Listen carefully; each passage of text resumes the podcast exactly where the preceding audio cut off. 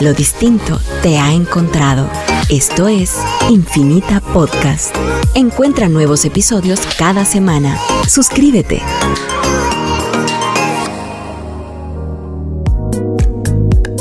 A continuación, en Radio Infinita, temas y debates con Quique Godoy, un programa de política, economía, desarrollo urbano y ciudadanía. Temas y debates con Quique Godoy. Comenzamos.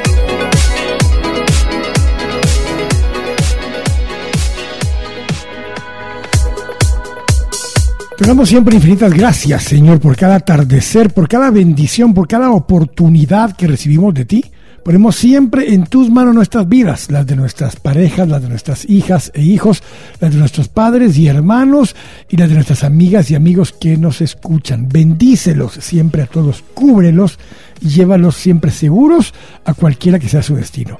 Te pedimos también que pongas en nuestra boca siempre palabras de salud y no de enfermedad, de riqueza y no de pobreza, y de bendición y no de maldición, y que ninguna palabra corrompida salga de nuestra boca, sino la que sea buena para la necesaria edificación a fin de dar gracia a nuestros oyentes. Te pedimos también por y cada una de las familias guatemaltecas, en especial por aquellas que tienen más necesidad, te pedimos por los líderes de los distintos sectores de nuestra sociedad, líderes campesinos, empresariales, sindicales, de medios de comunicación, de organizaciones sociales y de todas las iglesias. En especial te pedimos siempre por nuestras autoridades, por el presidente, vicepresidente, eh, ministros, viceministros, concejales, alcaldes, diputados, jueces, fiscales, para cada una de esas personas en una función de liderazgo, para cada persona en un puesto de autoridad te pedimos siempre una bendición especial, mucha sabiduría, valentía, fortaleza y por siempre especialmente discernimiento. Buenas tardes, amigas y amigos. Soy acá en temas y debates en Radio Infinita, programa número 2454, el número 301 de temas y debates PM. Y arrancamos con los datos del COVID-19. Temas y debates te comparte los datos diarios del COVID-19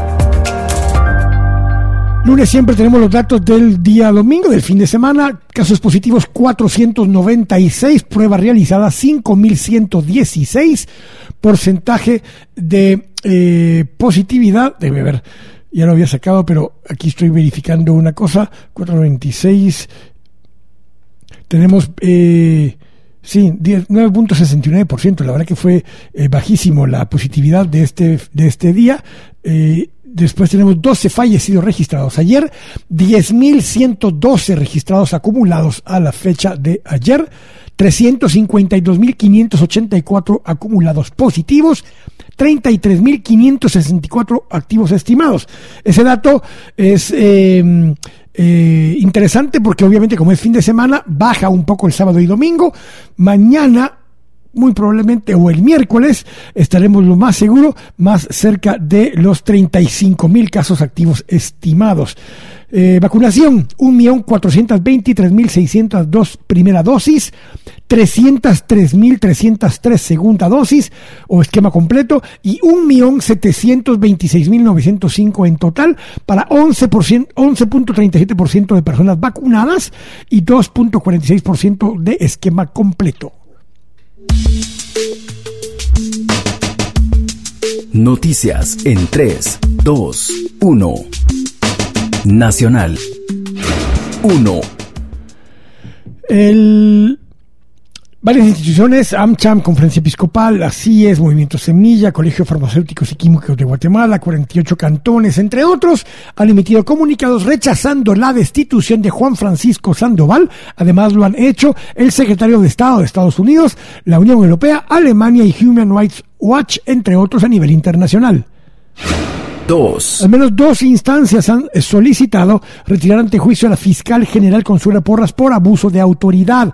La fiscal general ha solicitado informe de todos los casos donde intervino el ex fiscal de la FESI para su evaluación. También se reunió ayer con miembros del G13 eh, y hoy con equipo de agentes fiscales de la FESI para manifestarle su apoyo y dar continuidad a su trabajo. 3. Hoy por la mañana estuvieron bloqueadas al menos tres puntos de la CA9 Sur, la CA14, la CA13 y se anunció por parte de, eh, de varios grupos de pueblos eh, indígenas eh, paro nacional y bloqueos para el próximo jueves. Internacional. 1. Identifican a la última víctima del edificio colapsado en Miami Beach, el Champlain Tower South en Surfside. 98 cuerpos fueron recuperados e identificados. Ahora toca la investigación para evaluar lo ocurrido. 2. Philip Morris anunció que dejará de vender cigarrillos en el Reino Unido y pide al gobierno que prohíba la venta de productos de tabaco para el año 2030. 3. El presidente Biden acordó terminar formalmente la intervención estadounidense en Irak para fin de año. Ya están casi retirados de Afganistán. Bolsa de valores. Eh, hoy los números en las bolsas fueron positivos. El Dow subió 0.24%, el Standard Poor's subió también 0.24% y el Nasdaq subió 0.03%. El eh, petróleo, que es el que más ha tenido volatilidad las últimas semanas, cerró en 72.15. El azúcar está en 18.63, subió 2,5%. Café también subió estrepitosamente el día de hoy. Gasolina sin plomo también subió, está en 2.31. Y eh, déjenme ver, eh, Bitcoin también subió estrepitosamente por un par de, de cómo funciona lamentablemente hasta ahorita todas las monedas, las criptomonedas, por un par de comentarios de una plataforma, subió 7% y Dogecoin subió 4.76%. Deporte. Mucha información de guatemaltecos en Juegos Olímpicos. Kevin Cordón ganó a Lino Muñoz 21-14 y 21-12. Pasa, eh, su siguiente juego es contra K. Long de Hong Kong. Es el miércoles a las 3 de la mañana, hora de Guatemala.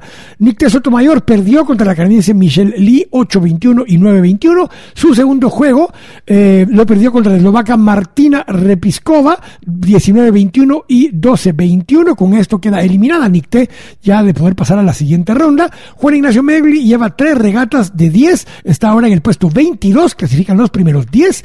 Isabela Megli lleva cuatro regatas de 10, ocupa el puesto 27. Manuel Rodas abandonó entre 25 ciclistas poco más de la mitad de la prueba de ciclismo, que la ganó Richard Carapaz de Ecuador. Eh, López y Jennifer Zúñiga quedaron en sexto puesto en su prueba de remo doble peso ligero y estarán en la final C para definir posiciones finales. Gabriela Santis compitió en 200 metros libres, quedando tercera en su hit y 27 en la general. Y Juan Ramón Schaefer en skit quedó en el puesto 30. Clima. En este momento estamos en 24 grados centígrados en el valle de la ciudad de Guatemala. La máxima eh, mañana será de 27, la mínima de 14, 50% de posibilidad de lluvia, 47% de humedad relativa. Mañana habrá tormentas eléctricas y lluvia. Y mañana sale el sol. A pesar de todo, no importa qué pase, mañana sale el sol a las 5.44 de la mañana. Y ya tenemos a don Steven McFarland en línea para empezar con él al volver del corte. Estamos en temas y debates en Radio Infinita. Editorial del día. Estamos de regreso acá en temas y debates en Radio Infinita. Y vaya, si no pasaron muchas cosas el fin de semana, aparte de todo lo que le leí de los atletas guatemaltecos en los Juegos Olímpicos. Ahora conversamos con don Steven McFarland, quien es diplomático estadounidense, ex embajador de Estados Unidos en Guatemala. Ha estado en varios otros países eh, como eh, representante del gobierno de Estados Unidos, eh, trabajando para el Departamento de Estado. Ahora ya no lo hace, pero es consultor y habla acerca de estos temas periódicamente. Así que, Mr. Steven McFarland, bienvenido. Muchas gracias, Kike, y saludos a, a ti y a, todos los oyentes. Gracias, Steven. Hablemos un poco, eh, obviamente, de lo que pasó en, en relación a que eh, la fiscal general destituye al eh, fiscal eh, jefe de la FESI, Juan Francisco Sandoval, la semana pasada, Y en primera instancia no hay una reacción inmediata de autoridades de Estados Unidos, pero poco a poco empieza a haber una reacción y termina siendo contundente tanto de mm, el secretario de Estado directamente, más de la subsecretaria, más incluso en su momento, pues también de eh, algunos eh, congresistas o eh, senadores, creo que no llegó a ver, pero sí congresistas, Albert Sires en particular, recuerdo yo. además, de que hay un comunicado de Unión Europea y de Alemania misma, no exigiendo fortalecimiento de la institucionalidad, sino concretamente, Steven, eh, directamente acerca de la, de la destitución de Juan Francisco. Él acababa de ser eh, designado como uno de los luchadores contra la corrupción por esta misma administración y el Departamento de Estado, Steven.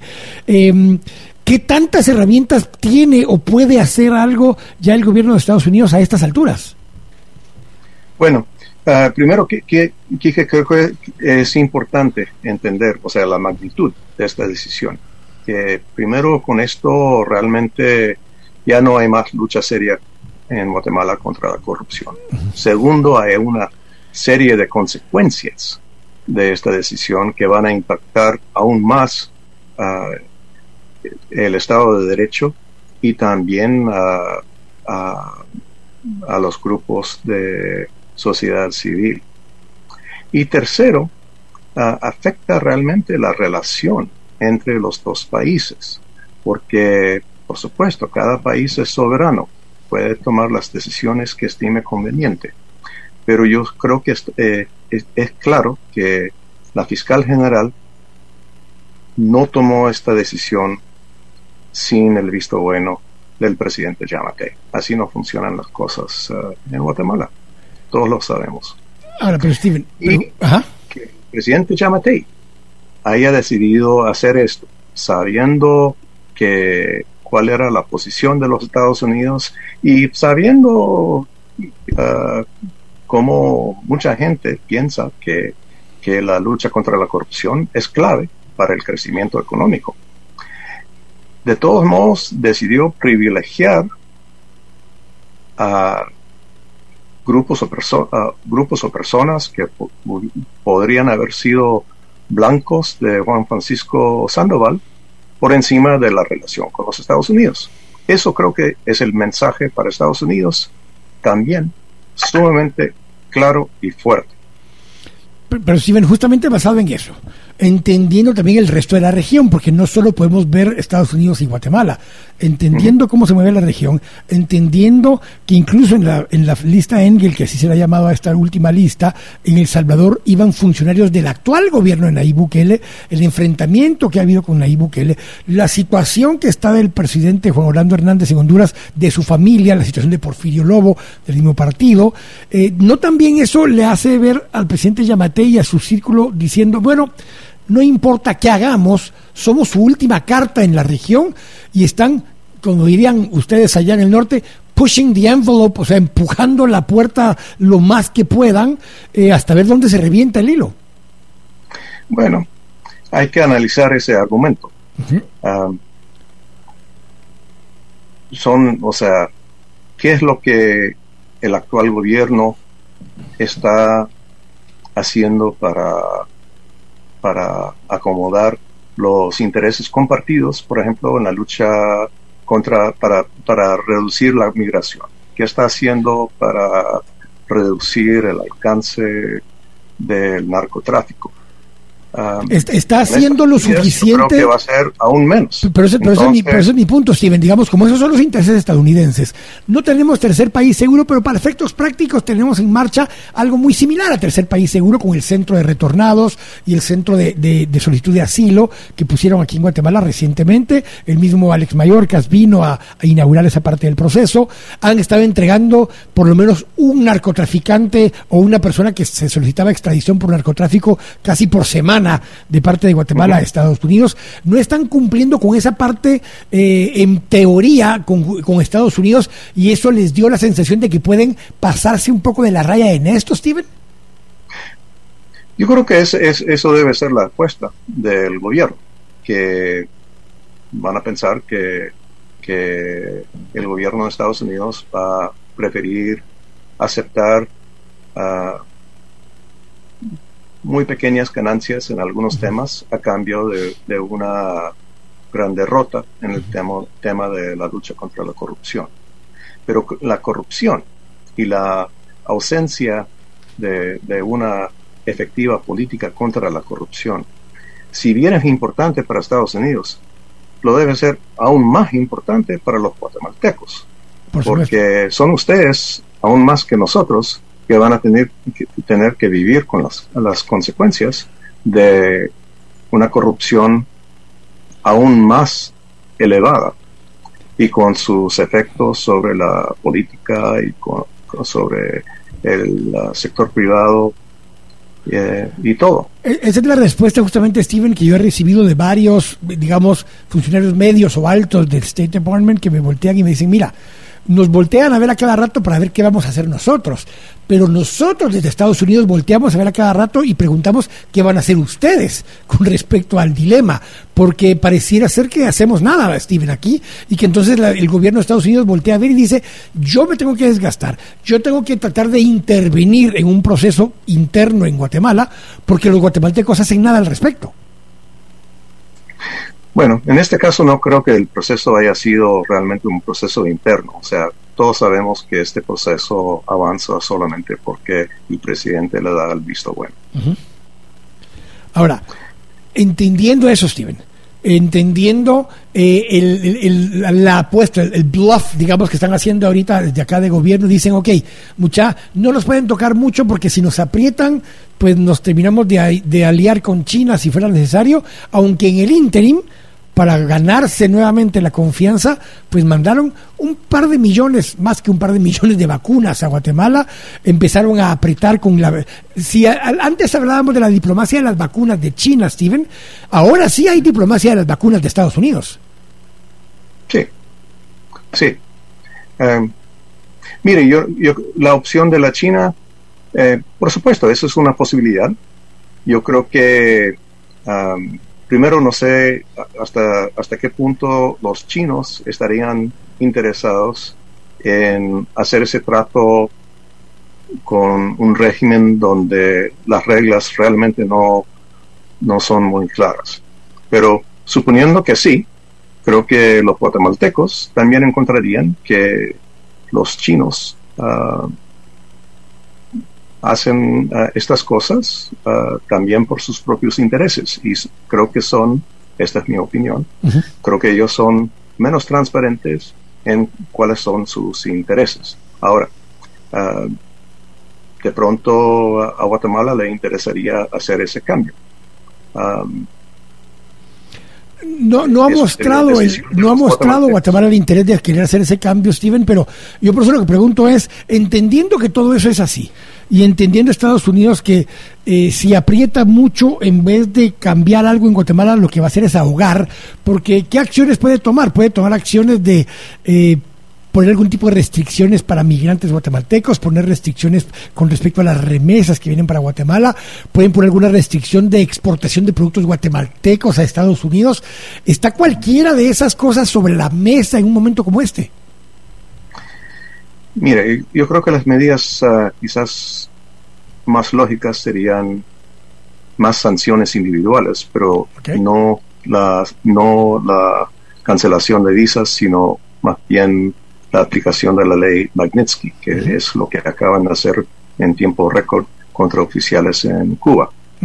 Y esas sanciones uh, sí afectan a la gente. Ah, esa gente ya no puede utilizar el sistema norteamericano que es a su vez utilizado por ah, muchos bancos, muchas compañías en todo el mundo. Entonces esas personas ya no tienen acceso. Ese es, eso sí que es una sanción fuerte. Y también podrían, ah, también podrían pensar en otras sanciones. Personalmente dudo que lleguen a afectar a las remesas, pero um, podría haber otras sanciones sobre, sobre puertos, uh, sobre, uh, digamos, uh, sobre el intercambio comercial. También creo que podría haber mayor investigación lavado de dinero por compañías guatemaltecas o personas de Guatemala por el, por el sistema financiero internacional cuando pasa por uh, Estados Unidos. O cancelar justamente el sistema financiero la opción de poder operar por medio de Estados Unidos con por medio de banca comercial estadounidense.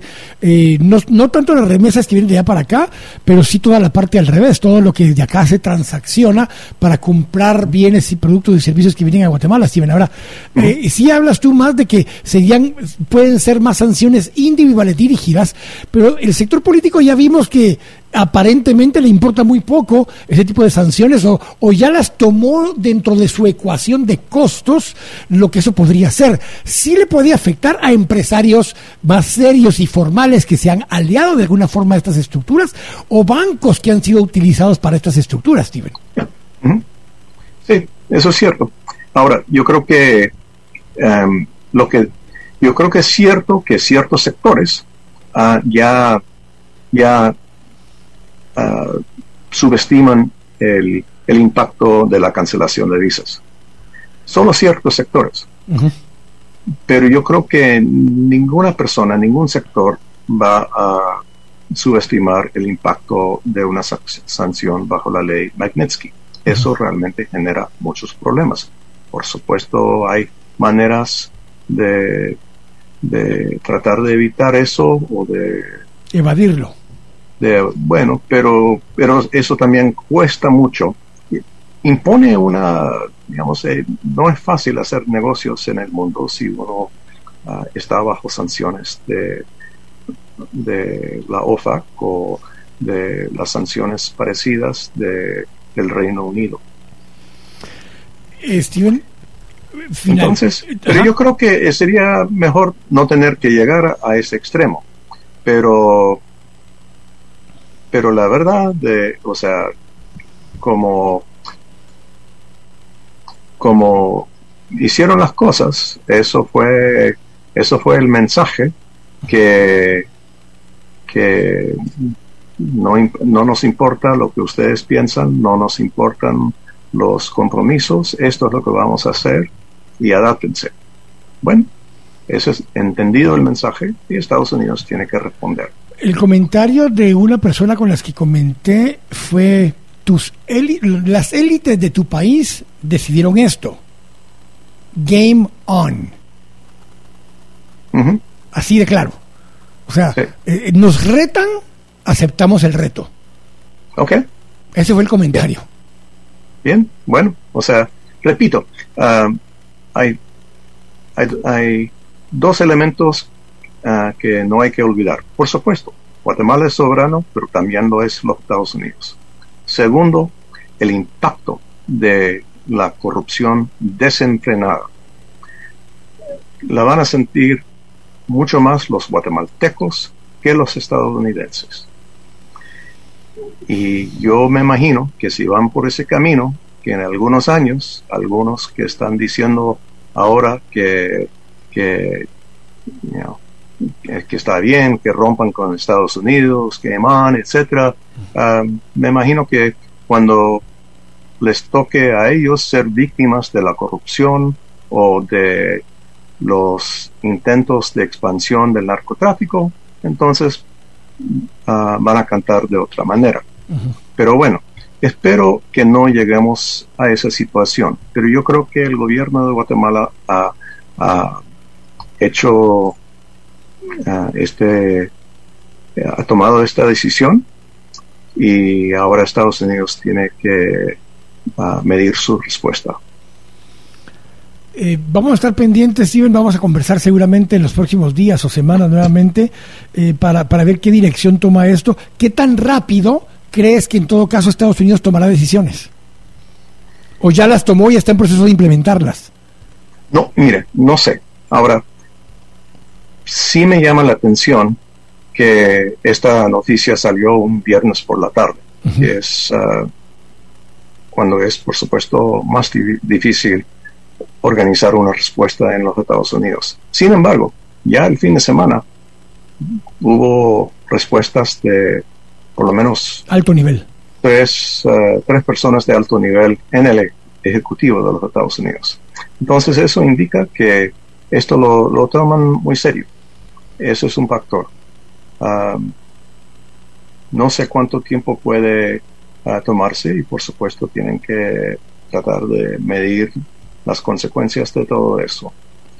Pero me parece que así las cosas, la, esta decisión que acerca a, Guatemala mucho más hacia, hacia un Estado dominado por ah, la corrupción, me parece que no solo afecta los intereses de los Estados Unidos, sino afecta los intereses de todos los guatemaltecos. Entonces espero que, que ah, ah, recapaciten. Gracias, Steven. Muchas gracias. Muchas gracias, Kike. Tengo que ir al corte. A todos. Gracias, igualmente, Steven. Tengo que ir al corte. Regresamos con Marcos Antil y con eh, Martín Toc. Vamos a conversar con ellos. Se los presento al volver del corte. Estamos acá en temas y debates en Radio Infinita.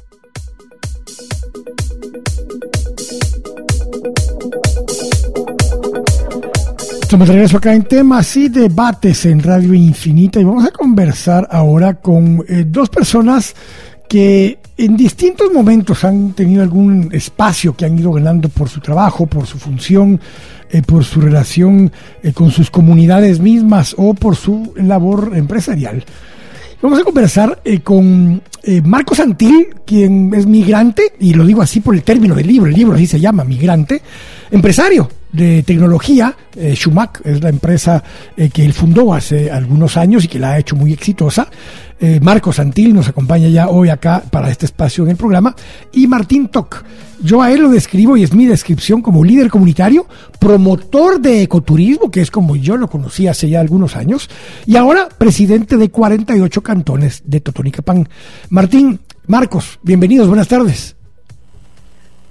Quique, muy buenas tardes. Eh, muchísimas gracias por, ah, por la invitación y por tenernos acá. Es siempre un gran honor poder compartir contigo y con tu audiencia y de verdad un privilegio poder compartir con Martín. Hermano, un gran gusto poder estar aquí contigo. Martín, bienvenido. Eh, ¿Cómo está, don Kiki? Me va a disculpar que siempre lo voy a tratar don Kiki porque así lo conocí, eh, para mí, digamos, es un gusto poder estar acá, siempre con, considerando las responsabilidades de la, de la coyuntura, pero aquí estamos, siempre decimos en, nuestros pueblos, los abuelos saben los tiempos que le corresponden a uno sus responsabilidades y, un gusto aquí saludar a Marco, que uno está pendiente siempre de él, de, todo lo que está generando y uno siempre va generando esas oportunidades que siempre creo que el sentir, digamos, es ver cómo proponer para avanzar en el desarrollo de nuestros pueblos. Y ese es un poco el propósito.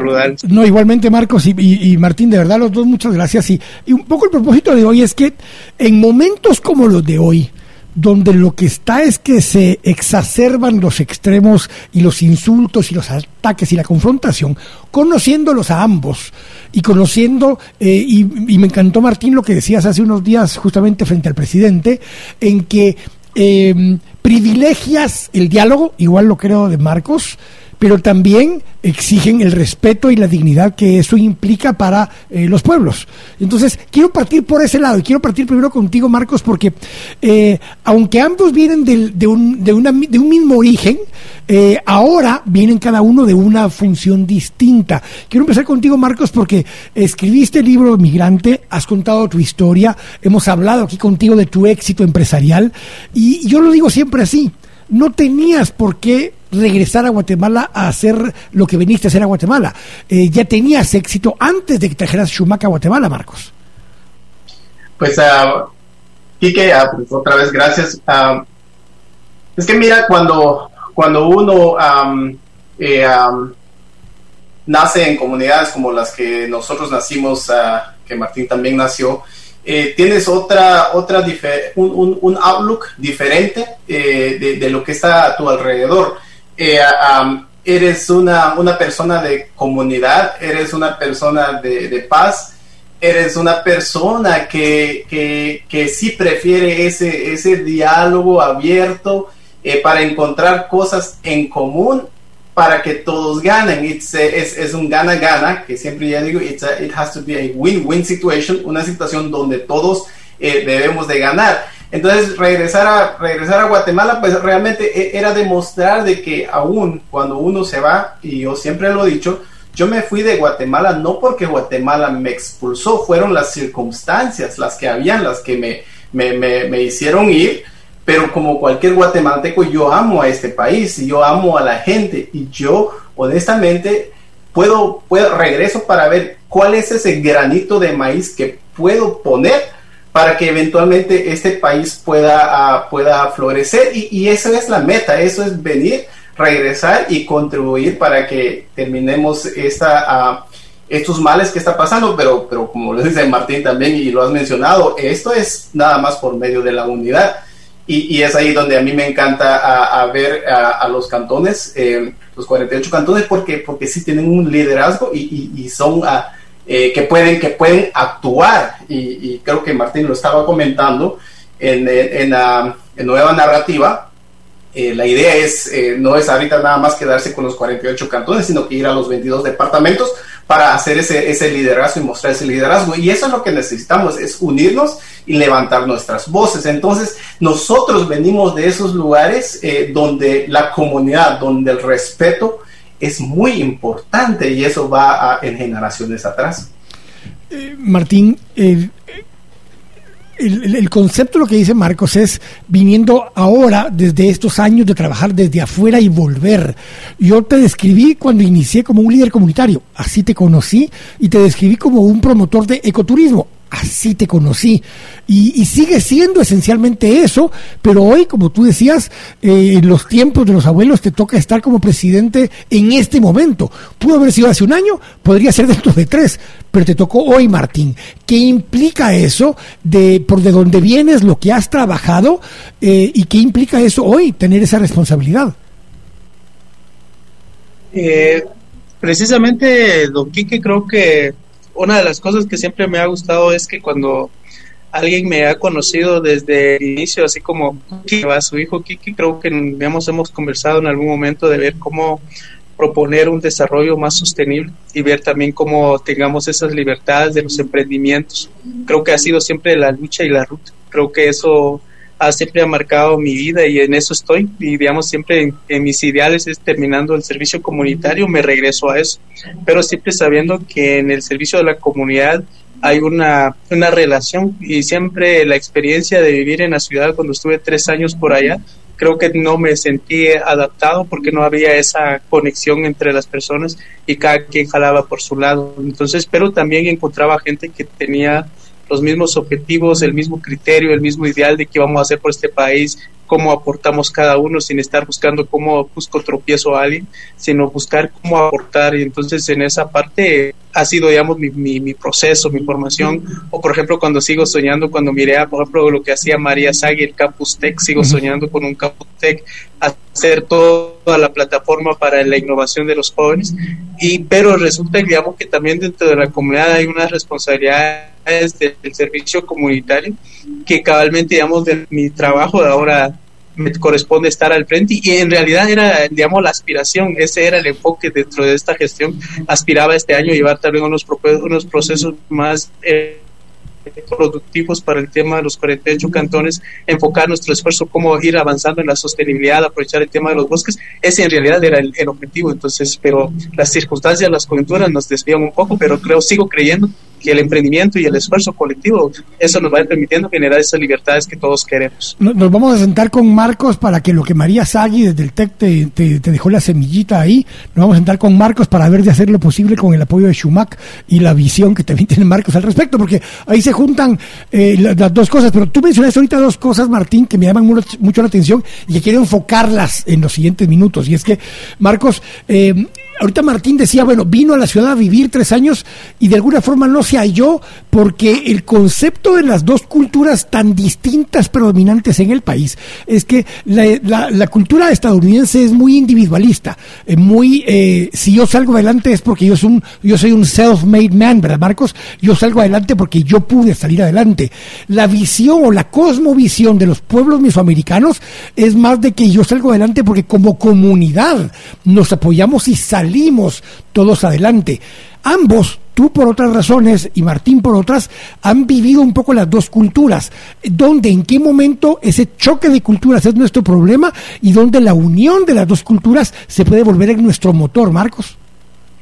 Sí, mira, eso es muy importante porque creo que vivir en, en, todas estas, uh, estas culturas, uh, vivir en, en, nuestra cultura de la que somos, en la cultura de la ciudad y en la cultura estadounidense, en mi caso yo realmente lo tomo como una fortaleza porque entre todos tenemos que llevar a, algún acuerdo, entre todos nos tenemos que entender, entre todos debe haber esa empatía para tratar de entender por qué ciertas personas hacen esto. Lo que hace, lo que, lo que es cierto, en Estados Unidos es muy fuerte el individualismo, pero también eso te ayuda mucho porque eventualmente el liderazgo personal genera un cambio de actitud colectiva.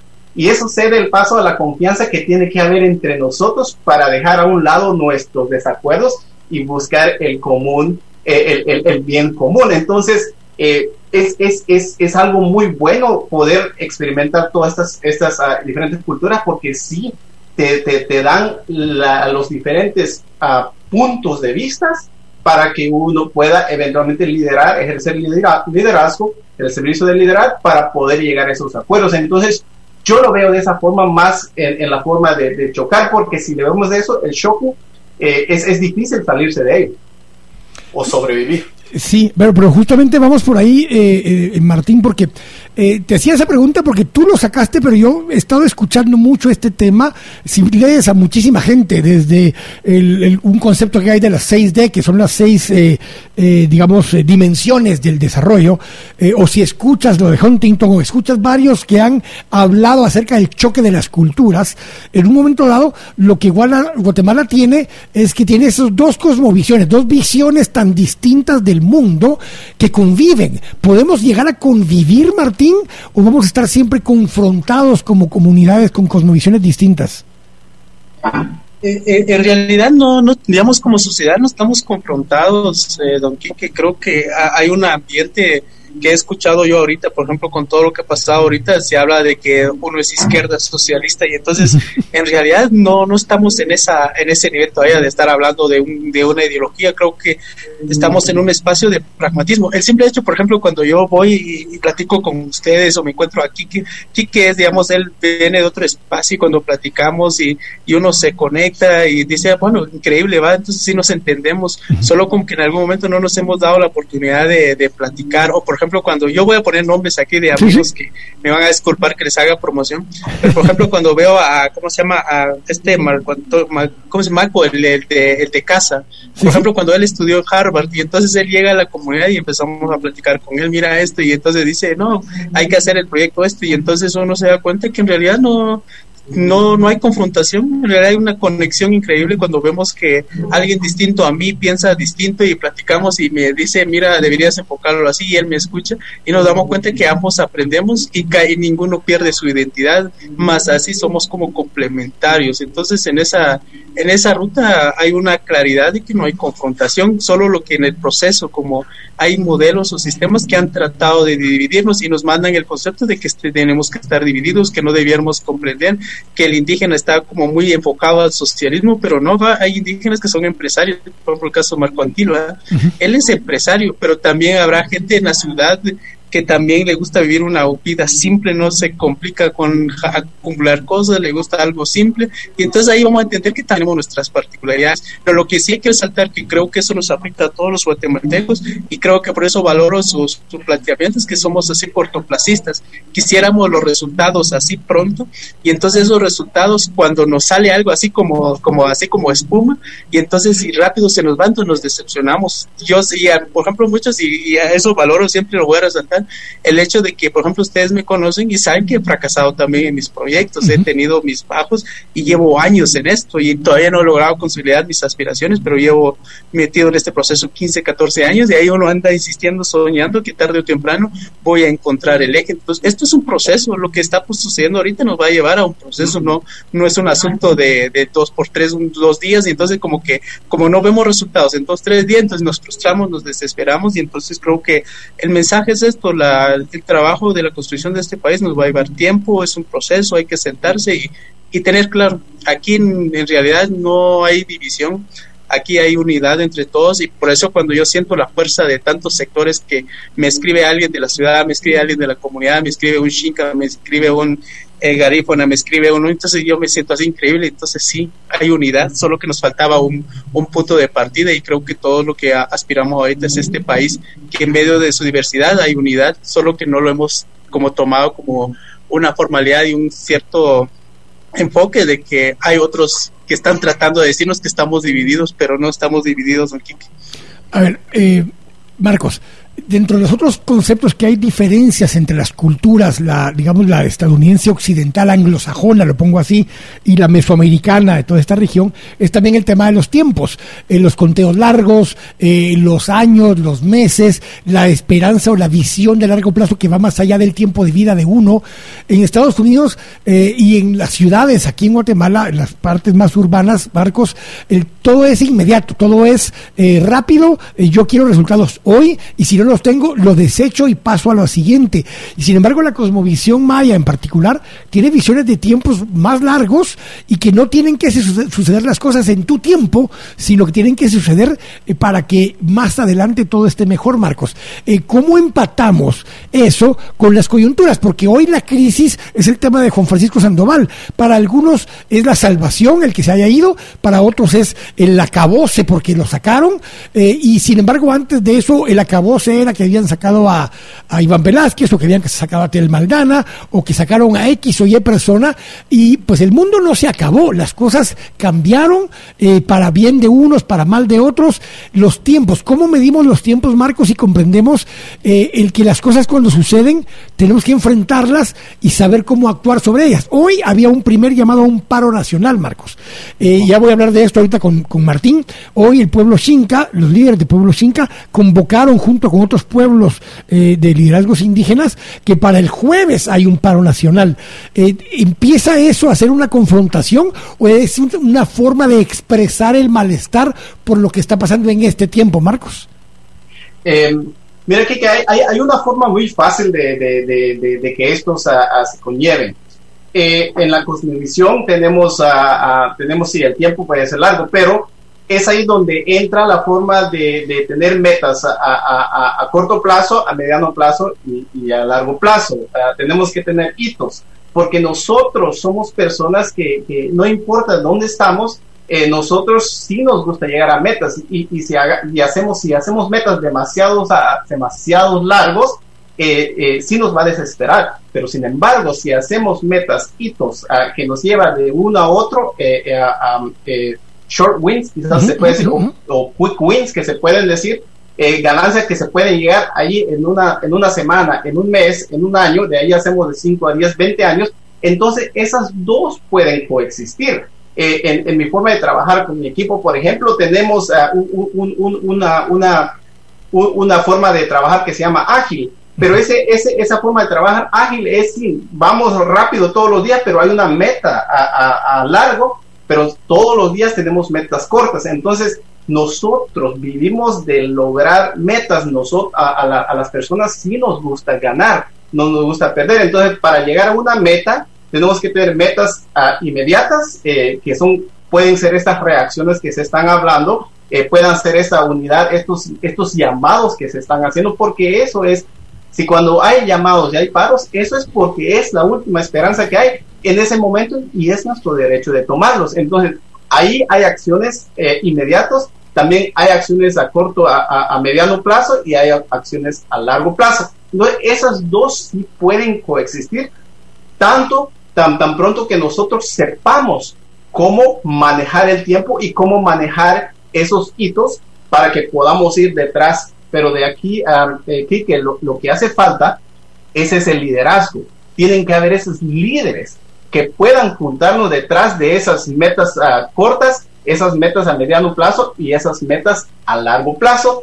Y eso es lo que ahorita nos está faltando mucho, eh, que, que, es, eso nos hace falta, porque como dice Martín, sí hay unidad, nos podemos unir, estamos platicando todos, pero necesitamos eh, ese liderazgo que nos dé esa libertad de poder hacer esas metas y poder a, llegar a ganar todos.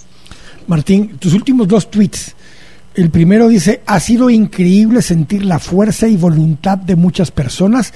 Ya no es un asunto de esperanza, ya es una cuestión de actuar. Unidad es la palabra con la que cierras. Y lo mismo haces en el otro tuit de hace unos días. Dice, como persona soy vulnerable, pero tengo fe.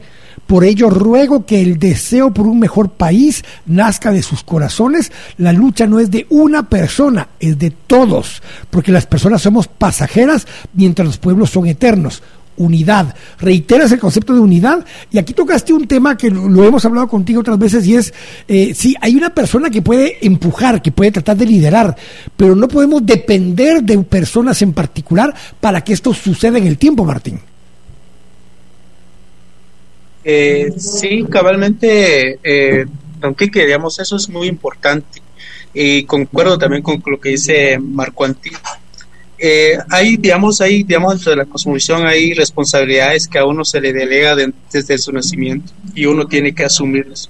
Pero también uno entiende que en los círculos hay tiempos, hay tiempos donde uno tiene que estar y tiempos hay que, hay que irse. Entonces eso es importante interpretarlo porque la idea de perpetuarse o, consolidarse, decir, miren que es, el liderazgo tal o soy yo la persona que va a llevar esto adelante, eso es imposible. Aquí se necesita un equipo para proponer y lo que cabalmente decía Marco Antil, el hecho es aquí arrancar con una acción que nos, que nos hable, es como lo que siempre yo hablo mucho de mi comunidad.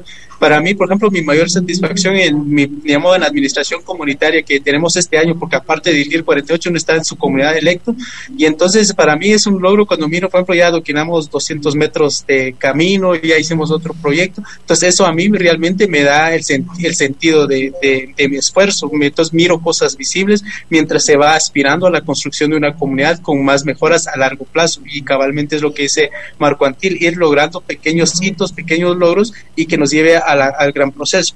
Y entonces en el tema del, del, país es lo mismo, creo que aquí, y lo hemos repetidas veces, lo hemos dicho, que solo necesitamos arrancar con un tema que nos, que nos pueda arrancar a todos y luego ir buscando la construcción de los otros temas que están en la mesa. Y, pero la idea es, como, como decían también, tener claridad de que hay que cuidar también a los líderes, porque el hecho de, de colocarlos en una posición los, nos, nos vuelven vulnerables. Es decir, por ejemplo, yo como persona también soy muy, muy vulnerable en el sentido de que puedo yo también portado toda la presión, dar un paso atrás. ¿Y qué pasa si doy un paso atrás? ¿Será que se va a quedar paralizado millones de guatemaltecos? No creo. Este, este camino debe ir siguiéndose entre todos y entonces eso también, eso es la importante.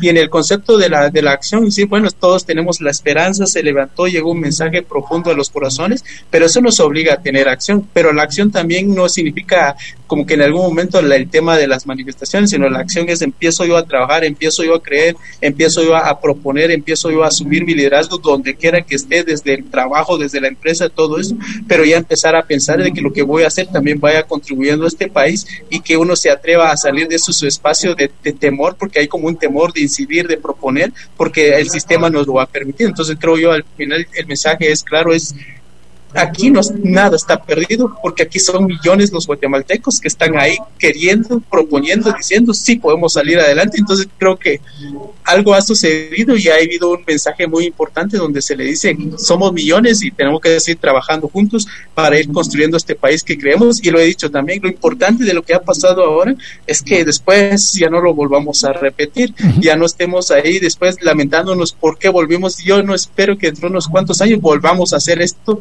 a las calles, porque al que realmente vamos a afectar es a la persona que tiene escasos recursos, al comerciante, al informal que va a perder un día de su trabajo y ese día de su trabajo sí vale, porque eso significa él no va a tener un ingreso para comer. Entonces también yo entiendo también esas circunstancias, pero también creo que la, entender el contexto, también la población necesita esa esperanza de salir juntos. Tengo que ir al corte, pero regreso para que hablemos. Estuvimos hablando, yo quería empezar por lo que hablamos, y lo hablé con ambos ustedes antes, que habláramos más que de la coyuntura de cómo construir futuro y ambos hablan de unidad, ambos hablan de, de, trabajar juntos, diferentes actores, sectores en esta, en esta labor. Voy al corte, regreso con que sí hablemos un poco de la coyuntura. Te decía que eh, las autoridades de Pueblo Xinca hoy en la mañana en una conferencia dijeron o anunciaron, más allá del paro que estaba anunciado para hoy, anunciaron un paro y bloqueos para el día jueves. Tenemos que hablar de la coyuntura. Voy al corte, volvemos, estamos acá en temas y debates en Radio Infinita. Estamos en eso acá en temas y debates en Radio Infinita, compartiendo con Martín Toc. Yo lo describí como líder comunitario, promotor de ecoturismo. Por cierto, había un evento este fin de semana o el que viene, ahorita me corregís, Martín. Es presidente en este momento de 48 cantones de Todonicapán. Y con Marcos Antil, migrante, empresario de tecnología. Schumack es la empresa que fundó hace ya algunos años. Y solo antes de seguir, Martín, ¿cuántos años tienes? Tengo 35. 35. Don eh, Marcos. Yo tengo 44. Perfecto. Eso es solo para por algunas preguntas que han estado haciendo. Si ya tenían 40 los dos, preguntaban, no sé por qué, pero preguntaban si ya tenían 40 los dos. Es que Martín es muy, es, es, es, es, ah, es una persona... Yo te voy a decir, yo sabía qué edad tiene porque es exactamente la edad de mi hijo. Por eso cuando menciona aquí que habla de mi hijo, no, no, no de mí, eh, porque se conocieron hace algunos años, muchos años, 10, 12 años, si mal no me recuerdo, eh, trabajando en temas de ecología y de, y de estos temas. De hecho, conoce el proyecto de ecoturismo que está liderando y trabajando Martín hace mucho tiempo. Yo por eso tenía en mente qué edad tenía, porque como se ha mencionado tanto de que necesitamos nuevos liderazgos, nuevos candidatos a presidencia y demás, quise hacerle la pregunta en particular a Martín porque tiene 35, mucha, espérense, espérense, no se me alebresten, todavía no tiene 40 para la próxima elección, ¿verdad Martín?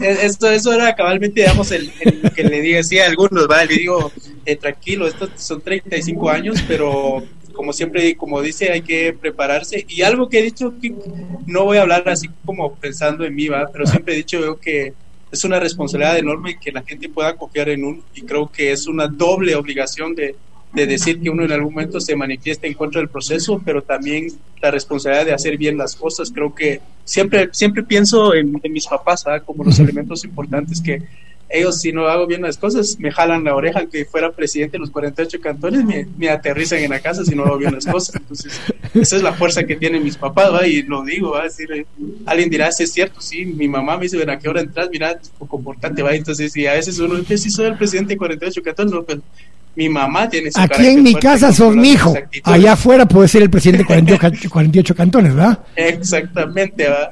pero esa es la es la forma en que nos han educado, la importancia de nuestros padres y nuestras decisiones. Marcos, hago esta pregunta y le hice la pregunta directa a Martín porque se empieza a hablar y especular y empezamos a hablar de personas y por eso leí el tuit de Martín, donde habla de que no podemos pensar en que es indispensable una persona en particular, esa, ese caciquismo, esa visión de que tiene que venir el Mesías es el que nos va a sacar de todos los problemas, pero al mismo tiempo sí necesitamos liderazgos transformadores que hagan cambiar y mover todo esto.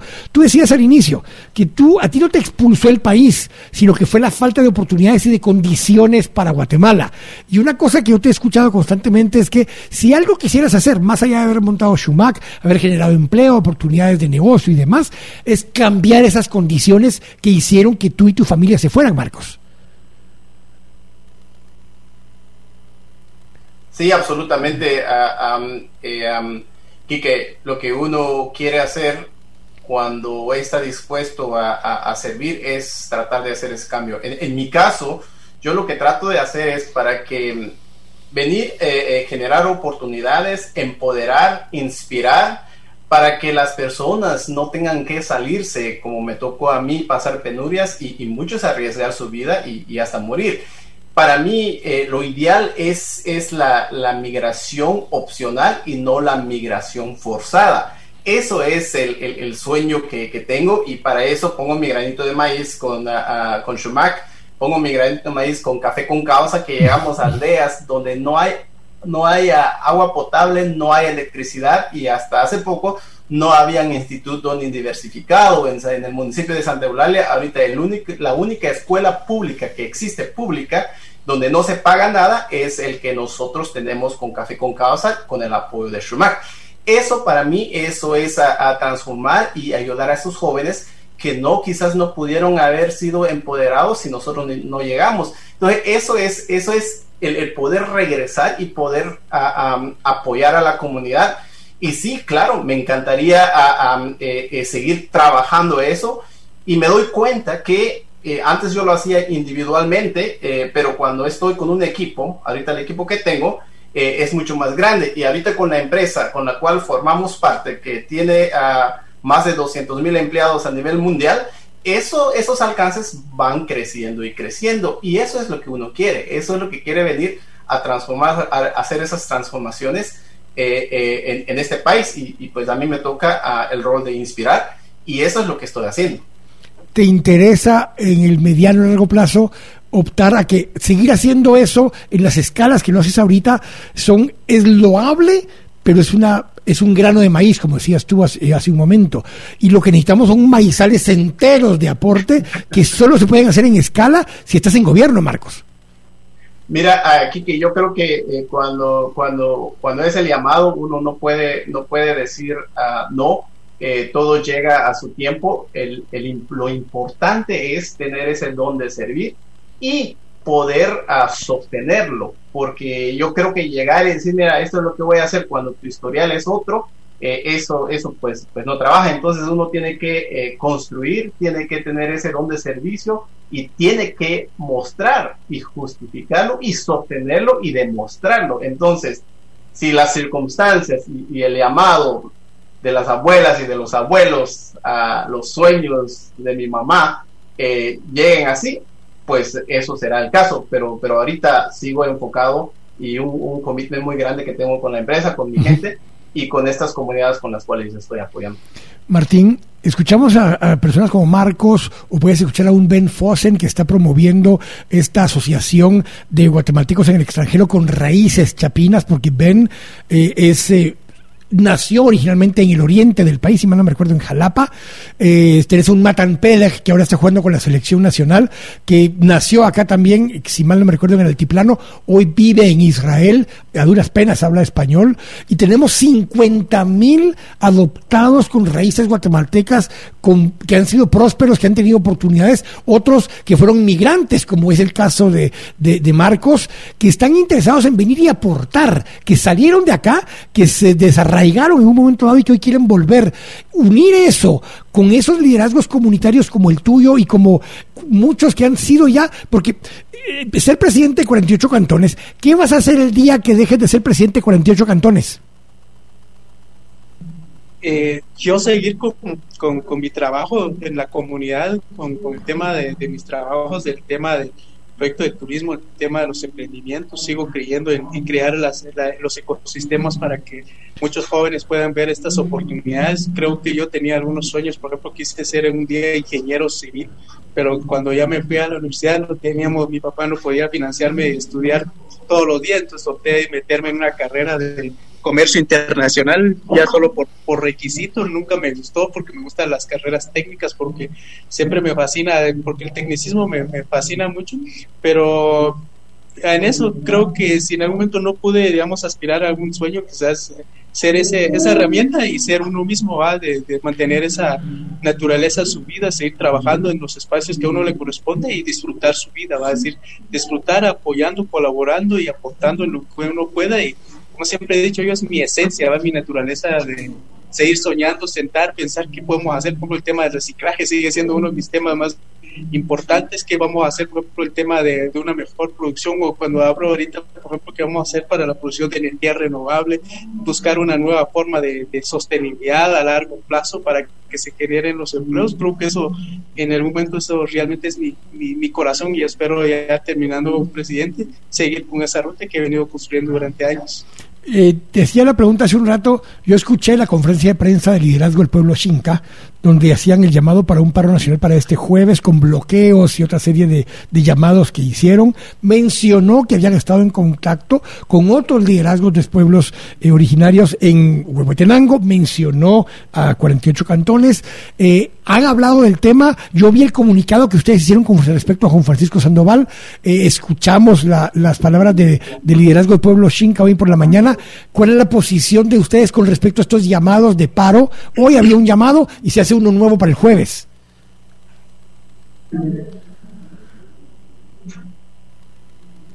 Martín.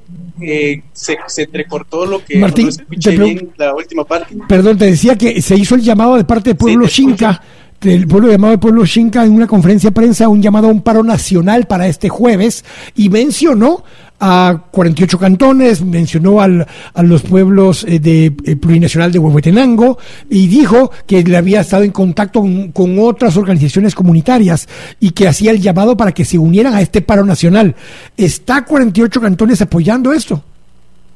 Eh, sí, sí estamos en el, en el proceso, cabalmente digamos, eh, sí vamos a salir el 29, pero con el mensaje siempre de que este proceso sea un momento histórico, un momento de unidad nacional y con, este, con esta unidad que vamos a lograr el 29 sea un momento para realmente establecer esa ruta de país que queremos todos. Yo sé que en algún momento van a querer resultados prontos ese día, pero yo sé que no vamos a lograr mayores cosas, pero lo que vamos a lograr y ese mensaje que se tiene que decir es que el pueblo quiere la unidad, que, hay, que hoy dejamos nuestras diferencias, que hoy salimos juntos, salimos distintos pueblos, salimos distintos movimientos, enviando a, a un mensaje al gobierno diciendo los pueblos exigen resultados concretos, no ya no los discursos, ya no la demagogia, ya no esa, esos discursos de confrontación, que este es un proceso de ideología, no, este es un proceso de, de cosas reales y los indígenas, como decía Marco Antil, nosotros queremos ver si, por ejemplo, ponemos un tema claro, queremos que se vacune masivamente la población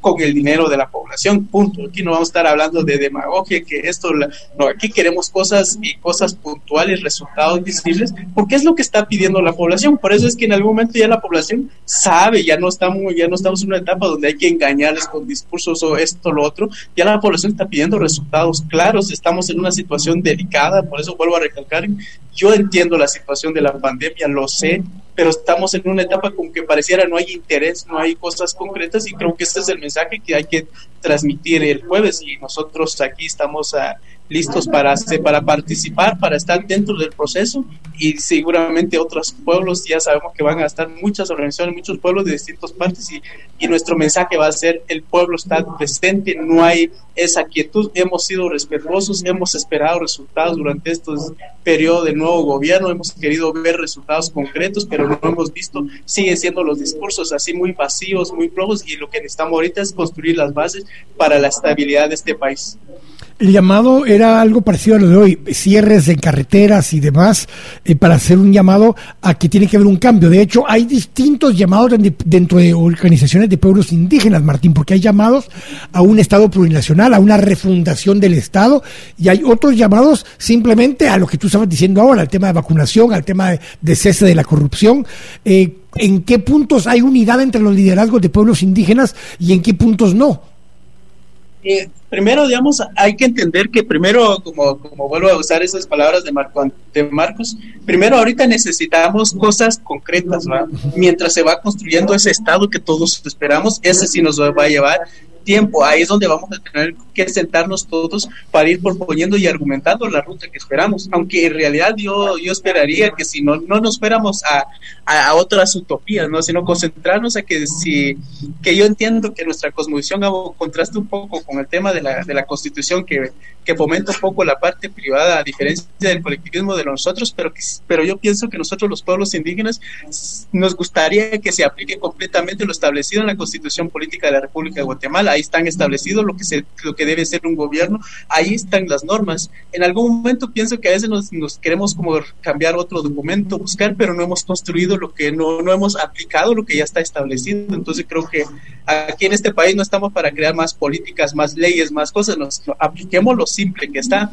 Y en algún momento voy a, voy a veces pasa también con el tema de de cuando se habla de ser cristiano, también las es prácticas, solo son diez mandamientos, claro, conciso, ahí no necesita un debate, un análisis, apliquemos lo mismo que la constitución, cuál es el fin del Estado, el fin del gobierno, que se cumpla y, no estamos ahí para para estar peleándonos, porque si no vamos a entrar en esa fase de otros peleando con un Estado plurinacional y otros diciendo que queremos defender la Constitución. Entonces ahí vamos a pasar nosotros cuatro años hablando y confrontándonos cuando el mensaje es decir, enfoquémonos pues a aplicar la constitución política de República Guatemala como debe de ser y entonces veamos cómo funciona para no estar pensando en otros procesos que nos va a desgastar. Estamos en una etapa donde ya siento que ya, por ejemplo, si hablamos de innovación, hablamos de tecnología, de oportunidades, todavía nosotros estamos en debates de ideología, mientras los países más, más eh, avanzados como Israel, Japón, están patentizando, están generando soluciones, están proponiendo nuevas alternativas, están hablando de inteligencia artificial, de la robótica, mientras nosotros aquí en Frasca en nuestro mundo, cuando damos cuenta el mundo sigue avanzando a una velocidad que nosotros estamos atrasados y nos importa avanzar, quitarnos un el tema de la desnutrición, ver cómo hacemos las condiciones. Entonces a eso yo voy a este mensaje diciendo, el mundo está tan avanzando tan rápido que nosotros ahí estamos permitiendo que otros estemos en un debate de ideologías cuando necesitamos cosas prácticas para avanzar en este país. Marcos, cerramos contigo un último comentario con respecto a esto, el llamado en este momento donde hay indignación, donde hay exigencias de renuncia, donde hay exigencias de eh, restituir a, Juan Francisco Sandoval. Eh, tu último mensaje, tu último comentario de hoy acá en el programa. Claro que sí, mira, eh, yo honestamente pienso que la transformación debe de ser desde adentro, desde las comunidades, desde las aldeas hasta las ciudades y para defender el presente y el futuro de nuestras hijas y nuestros hijos, esa voz debe ser rotunda, se debe contagiar y debe inspirar. Eso es lo que, lo que creo y, yo apoyo eh, este llamado uh, que, que, están haciendo las comunidades y estoy seguro que también a las personas que les importa el futuro y el presente de sus hijas y sus hijos eh, lo hacen.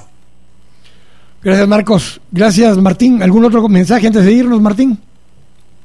Eh, la próxima Don que le cargamos un atolito, pues porque estamos acostumbrados nosotros a la refacción. La, vez pasada que estuviste aquí, te me fuiste antes de que vinieras aquí a la radio conmigo y Marcos no anda aquí cerquita por ahora, pero la próxima los dos se juntan aquí conmigo y compartimos y, nos tomamos el atolito o el café o lo que nos traiga también de Don Marcos. Que sea café con causa, por favor. Por eso lo dije, ¿viste? y, lo, y lo importante es decirle a la población que este país se va a levantar porque se va a levantar con el trabajo de todos, don Kiki. Muchas gracias y gusto saludarte, Marcos. Igualmente a, Martín y gracias a Kike. Abrazo a ambos. Entonces, aquí al corte, regresamos a hablar con Luis Ángel Sass y con Luis Azardo acerca de este cuento que se llama Pegasus y del spyware, porque pues Guatemala sale en uno de esos listados. Estamos acá en temas y debates en Radio Infinita.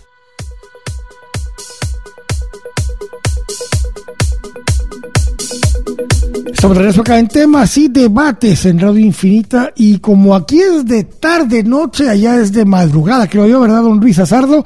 Eh, don Luis Ángel Sass creo que ni sabe qué hora es ya aquí, pero nos, acompañan Luis Ángel Sass y don Luis Azardo para hablar de un tema que lo podemos vincular un poco a lo que hablábamos antes, porque seguro a ellos, a mí, a ustedes, eh, yo, tú, él, ellos, nosotros, vosotros nos leen, nos escuchan, nos ven.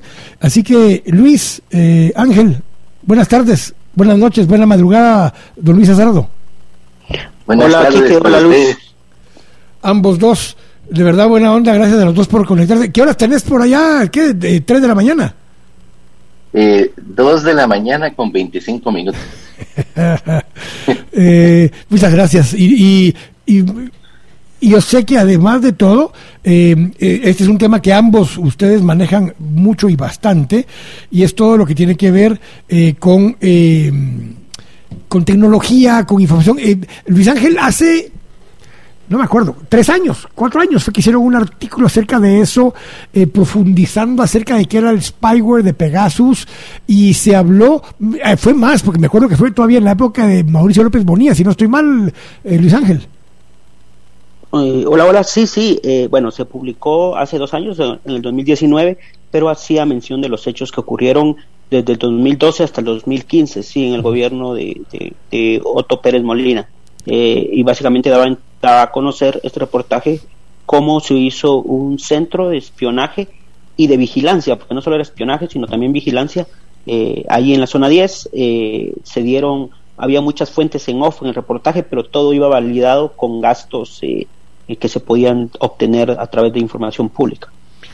Eh, expliquemos ahora un poco, voy a pasar con, con, eh, eh, Luis para que expliquemos el concepto de Pegasus y por qué fue tanta noticia en las últimas semanas y qué es lo que está sucediendo con el tema de Pegasus.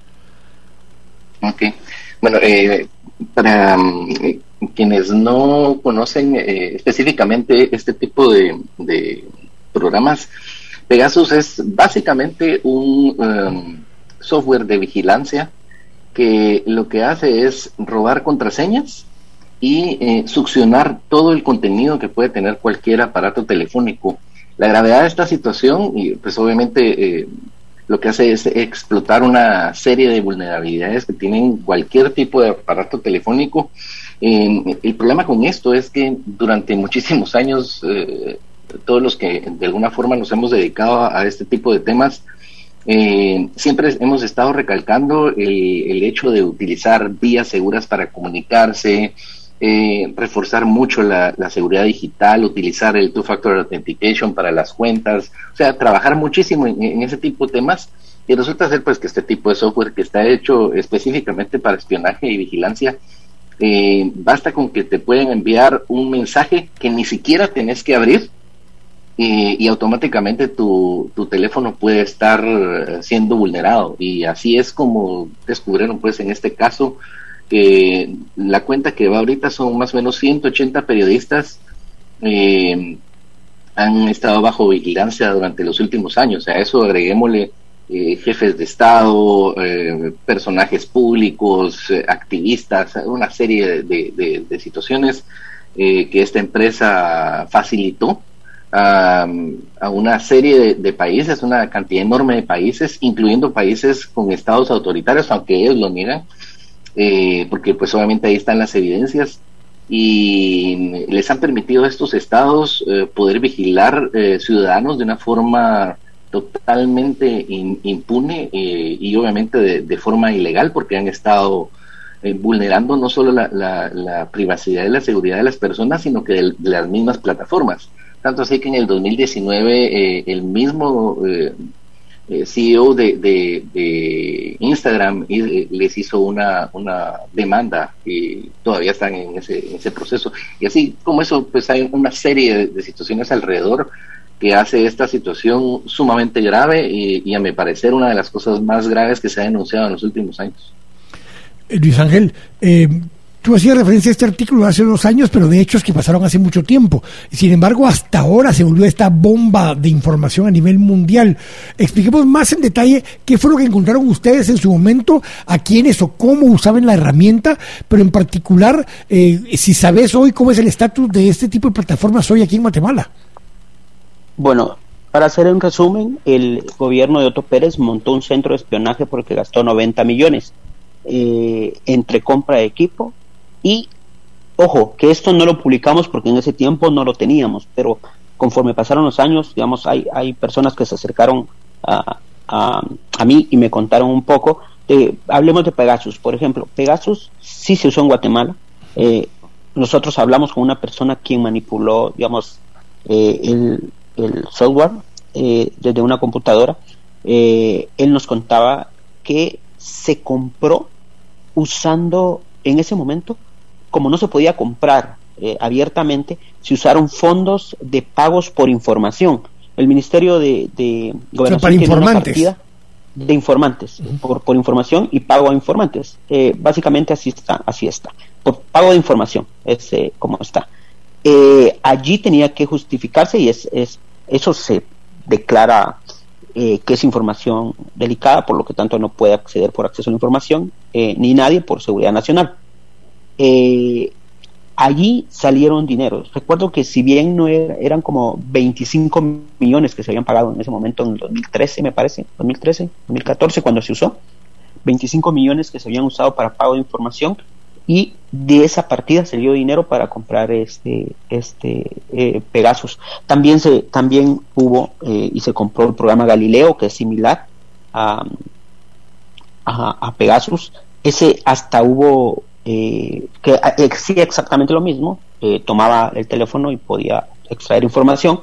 Eh, y ese se usó, ese, de hecho hasta hay, hay, hay prueba de cómo se, se probó en frente del quien en ese entonces era el director de inteligencia civil, Manuel Antonio Alvarado, enfrente de él se, se, hizo una prueba, infectaron un teléfono y, y extrajeron información, estaba en un hotel eh, cuando se hizo esto. Y, eso está en, no solo lo dicen personas que saben de esto, sino también está en Wikileaks. Eh, ahí aparecen algunos documentos de, de, cómo se intentó utilizar ese, ese sistema. Al final sí se usó, según lo que nos dicen a nosotros, pero se usaba esta partida de, de, información eh, que no es pública ni se puede dar por, por seguridad nacional para comprar estos programas.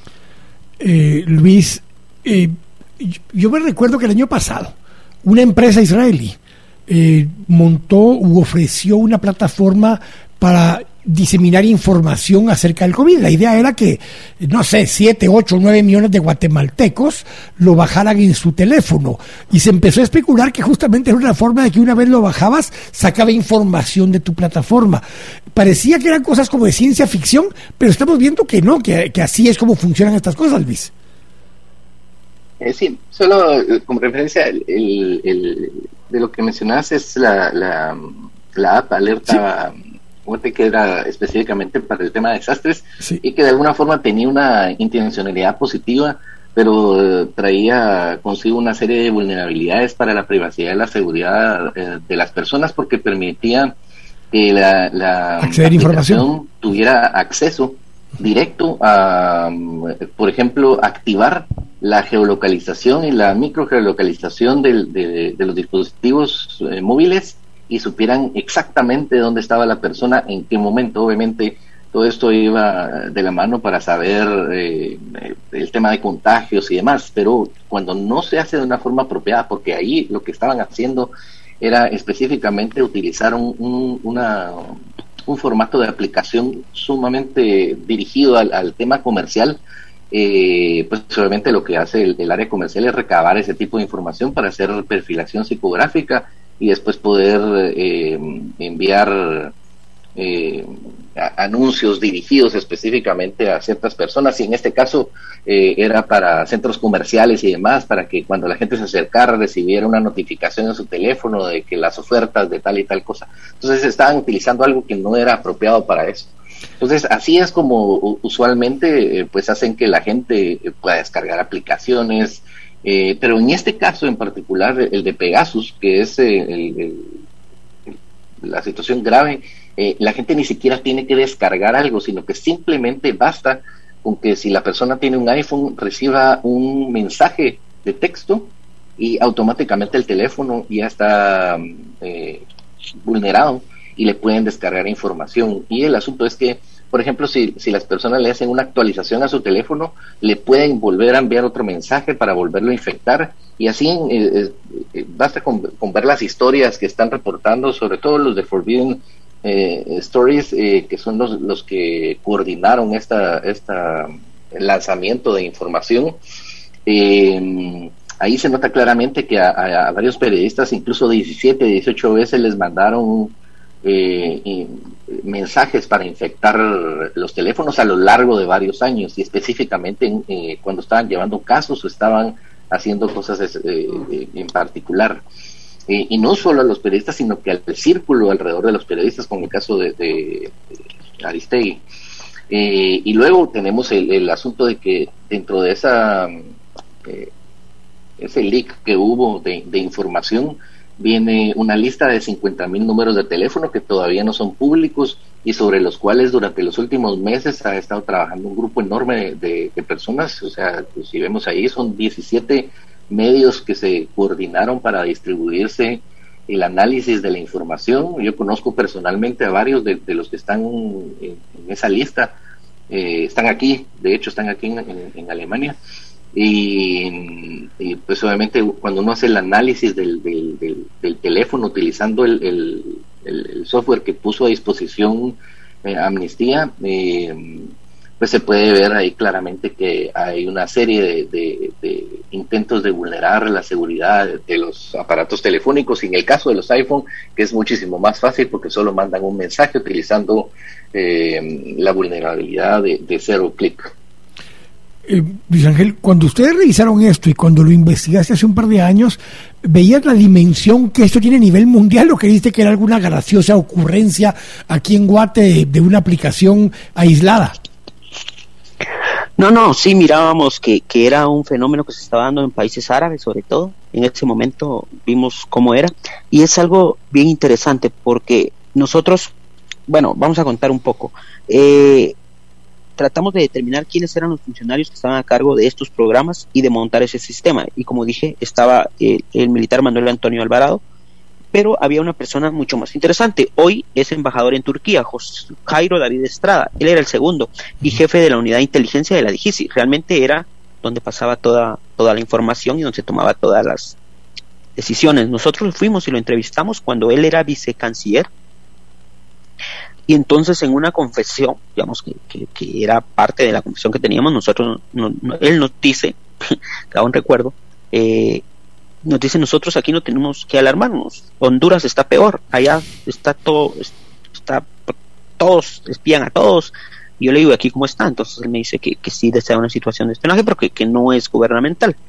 Eh, y entonces seguimos como dándolas, buscando las pistas y encontramos que había muchos programas, eh, programas para crear miles de cuentas en, en, de Facebook, de Twitter, para eh, usarlos y usar un tipo de net center, pero con más tecnología. En ese momento ya se hacía eh, para votar páginas también de internet, a saturarlo de visitantes. También tenían ese, ese, ese equipo y tenían otro que me recuerdo que se llama Circle, que era básicamente usaban una empresa de telefonía en Chipre que tenía tecnología como una empresa que daba eh, roaming, llamadas en roaming, para interceptar llamadas. Era, digamos, la explicación era muy técnica, pero nos decían que era muy caro, pero era preciso, podía interceptar llamadas usando eh, como un sistema de roaming.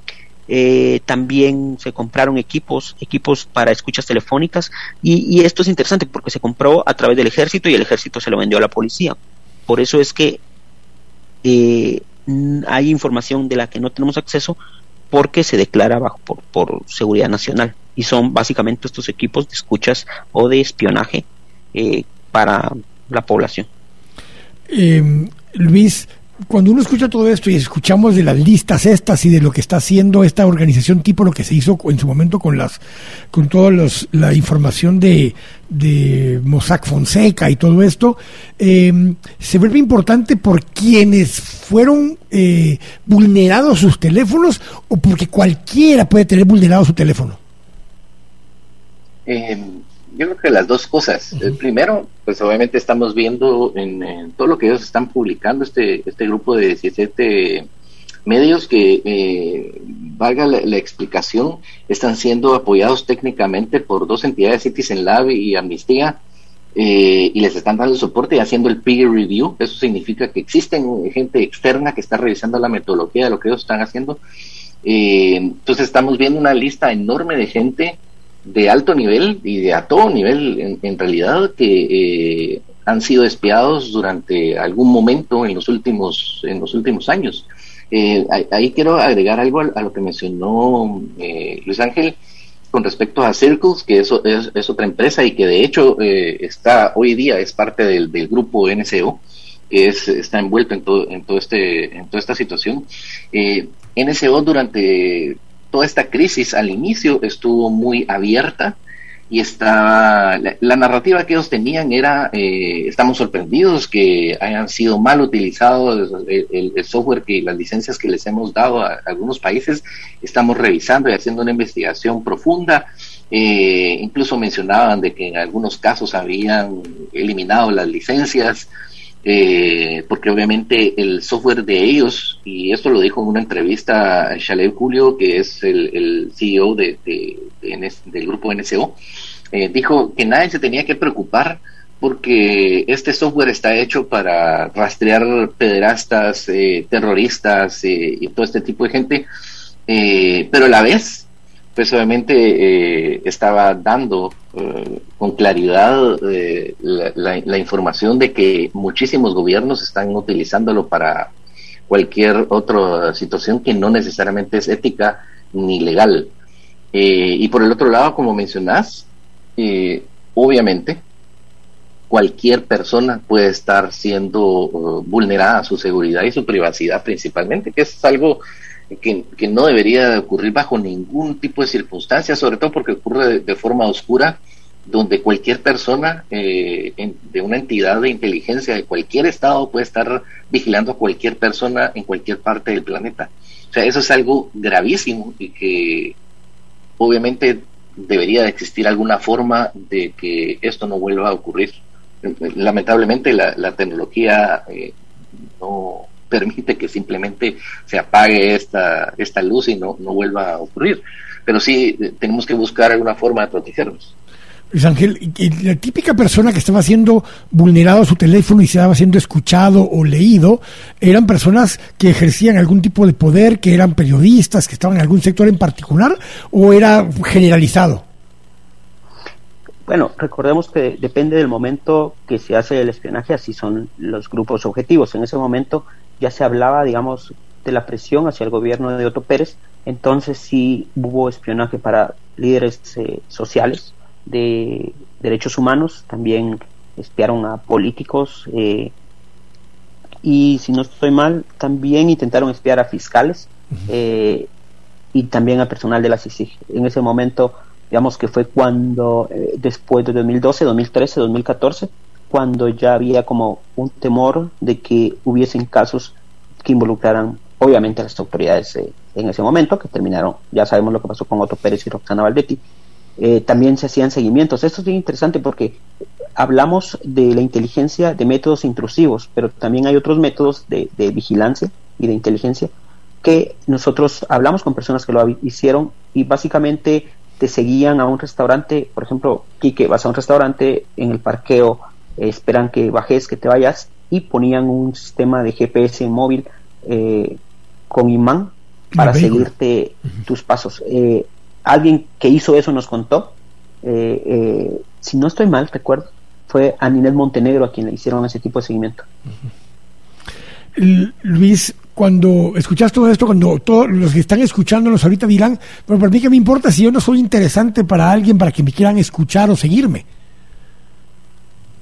Eh, bueno, ese es, digamos que uno de los, de los, de, los pensamientos más comunes eh, cuando hablamos de privacidad y de seguridad, sobre todo en, Internet, todo el tema digital. El asunto es que eh, pueden llegar a través de terceras personas a, gente que, les, que les interese y pueden, por ejemplo, cuando están infectando los teléfonos, pueden abrir la cámara, eh, abrir el micrófono en cualquier momento y aún cuando las mismas personas puedan pensar, ah, yo no, no, estoy diciendo nada eh, valioso o importante para nadie, lo que sea, puede hacer que ellos estén cerca de otras personas y que por eso precisamente los están espiando. Eh, el asunto con esto, y, y para agregar a lo que mencioné antes, es que hoy día estamos viendo en muchísimos gobiernos, sobre todo en nuestra región, eh, las posibilidades de que organizaciones criminales tengan acceso a estas herramientas, no porque la empresa les esté vendiendo a ellos las licencias o les esté otorgando licencias a organizaciones criminales, sino que se las otorgan a gobiernos, pero si los gobiernos están cooptados de alguna forma por organizaciones criminales o, organizaciones que están en ese límite de ilegalidad, pues obviamente ellos también tienen acceso a este tipo de información. Entonces pueden eh, espiar básicamente a, cualquier persona a través de este tipo de, software que es totalmente abierto. Hago la aclaración de que después de que salió la, serie de publicaciones el 18 de julio, eh, eh, Amazon empezó una, investigación y un par de días después votó la, toda la infraestructura que estaban utilizando, porque para esto voy, a explicar una, una, situación técnica bien sencilla y es que en muchísimos de los casos las infecciones no solo eran necesariamente porque mandaban un mensaje, sino que por ejemplo le mandan a uno un correo, un mensaje, lo que sea, un enlace y el enlace pues obviamente dice el, el, nombre de un medio de comunicación o de un blog o de lo que sea y cuando uno pincha uno no sabe que eh, el, el clic está viajando primero hacia otro lugar y después llega a donde uno quiere ir. Entonces uno pues obviamente despliega en el navegador lo que está buscando, pero no sabe que su clic viajó por otro lado y, ese viaje por otro lado, por decirlo así, por ponerlo de una forma que la gente lo entienda, eh, ahí es en ese momento cuando se infecta el teléfono. Eh, entonces todo eso, por decirlo así, deja rastros y esos rastros son los que esta herramienta que puso a disposición Amnistía eh, para que cualquier persona pueda revisar su teléfono lo pueda hacer. Entonces ahí pues valdría la pena más adelante, eh, en el caso de los periodistas y quienes tengan algún tipo de sospecha, eh, pues buscar de alguna forma el que, que se les pueda revisar su teléfono. Eso creo, creo que sería algo eh, valiosísimo, aunque sí es importante explicar que el método para revisarlo puede dejar expuesta información que la persona no necesariamente quiere que cualquiera lo vea. ¿Por qué? porque hay que descargar una copia completa del, teléfono eh, y, revisarla a través de un, software, que obviamente todo está puesto local y, puede estar no conectado a Internet para que no haya ningún tipo de problema, pero obviamente quien está revisando eso va a tener acceso a, información privilegiada o, privada de, la, de la persona que le están revisando el teléfono. Eh, Luis, doble agradecimiento a ti porque además estás allá, ahorita ya son que las 2.47 de la madrugada allá. Eh, de todo modo te puedes quedarte levantado y te quedas viendo los Juegos Olímpicos porque ya toca ahorita que empiecen algunas de las jornadas que empiezan temprano en la tarde noche en Japón. Así que gracias Luis por, por, sí, por eso te digo, ahí, espérate un ratito más, ya, échale de una vez pues. Gracias, Luis. No sé si hay regata ahora o algo, si no, al día siguiente a las 3 de la mañana, hora de Guate, eh, es el siguiente juego de, don Kevin Cordón, así que en todo caso te vuelvo a llamar ese día si querés. Bueno, sí, para quienes necesiten algún tipo de, asistencia con esto que mencioné, eh, me pueden mandar un mensaje sin ningún problema, yo los puedo orientar eh, yo he estado hablando con algunas personas de confianza para ver si algún periodista necesita que se le revise su teléfono, hacerlo de hoy, te preguntaba, hoy te preguntaba, si hoy te preguntaba Dina si había lista ya de guatemaltecos eh, disponible, pero todavía no. Y no, eh, ellos están siendo bastante reservados, este grupo está siendo bastante reservado con la información, pues obviamente la, la información que ellos recibieron es muy delicada, eh, hay números de teléfono de presidentes, de jefes de Estado, pues, o sea, ellos están tratando de ser lo más acuciosos posibles y obviamente ellos no van a poder revisar 50 mil eh, números de teléfono, pero están tratando de, primero eh, llevar los números de teléfono de las personas de alto nivel y ya después obviamente me imagino que van a liberar. ya hemos aquí solicitado la información y de hecho la organización con la que con la que estoy eh, ellos han ya metido varias demandas para esta para esta empresa. Entonces pues, vamos a tener acceso en algún momento y cuando yo tenga información por supuesto se la voy a compartir. Gracias Luis. Luis Ángel te agradezco muchísimo. Igual vamos a ir profundizando sobre el tema conforme se sepa más de lo que está pasando en Guatemala con esa plataforma. Sí Kike solo un, último comentario porque eh, estos sistemas de espionaje son digamos para países eh, o se usa en países donde la violencia no es una de las armas.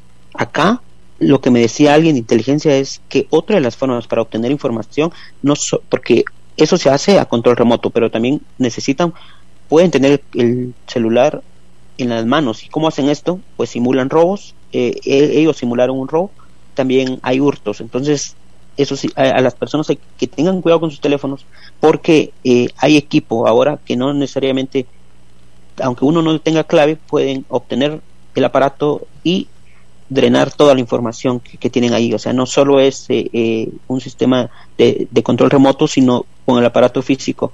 Eh, se vende libremente estos sistemas, los más desarrollados, aunque tengan claves, los logran descifrar y obtener toda tu información. Gracias a ambos, muchas gracias de verdad por sus aportes. Tengo que ir al corte, regreso con Rodolfo Mendoza, estamos acá en temas y debates en Radio Infinita.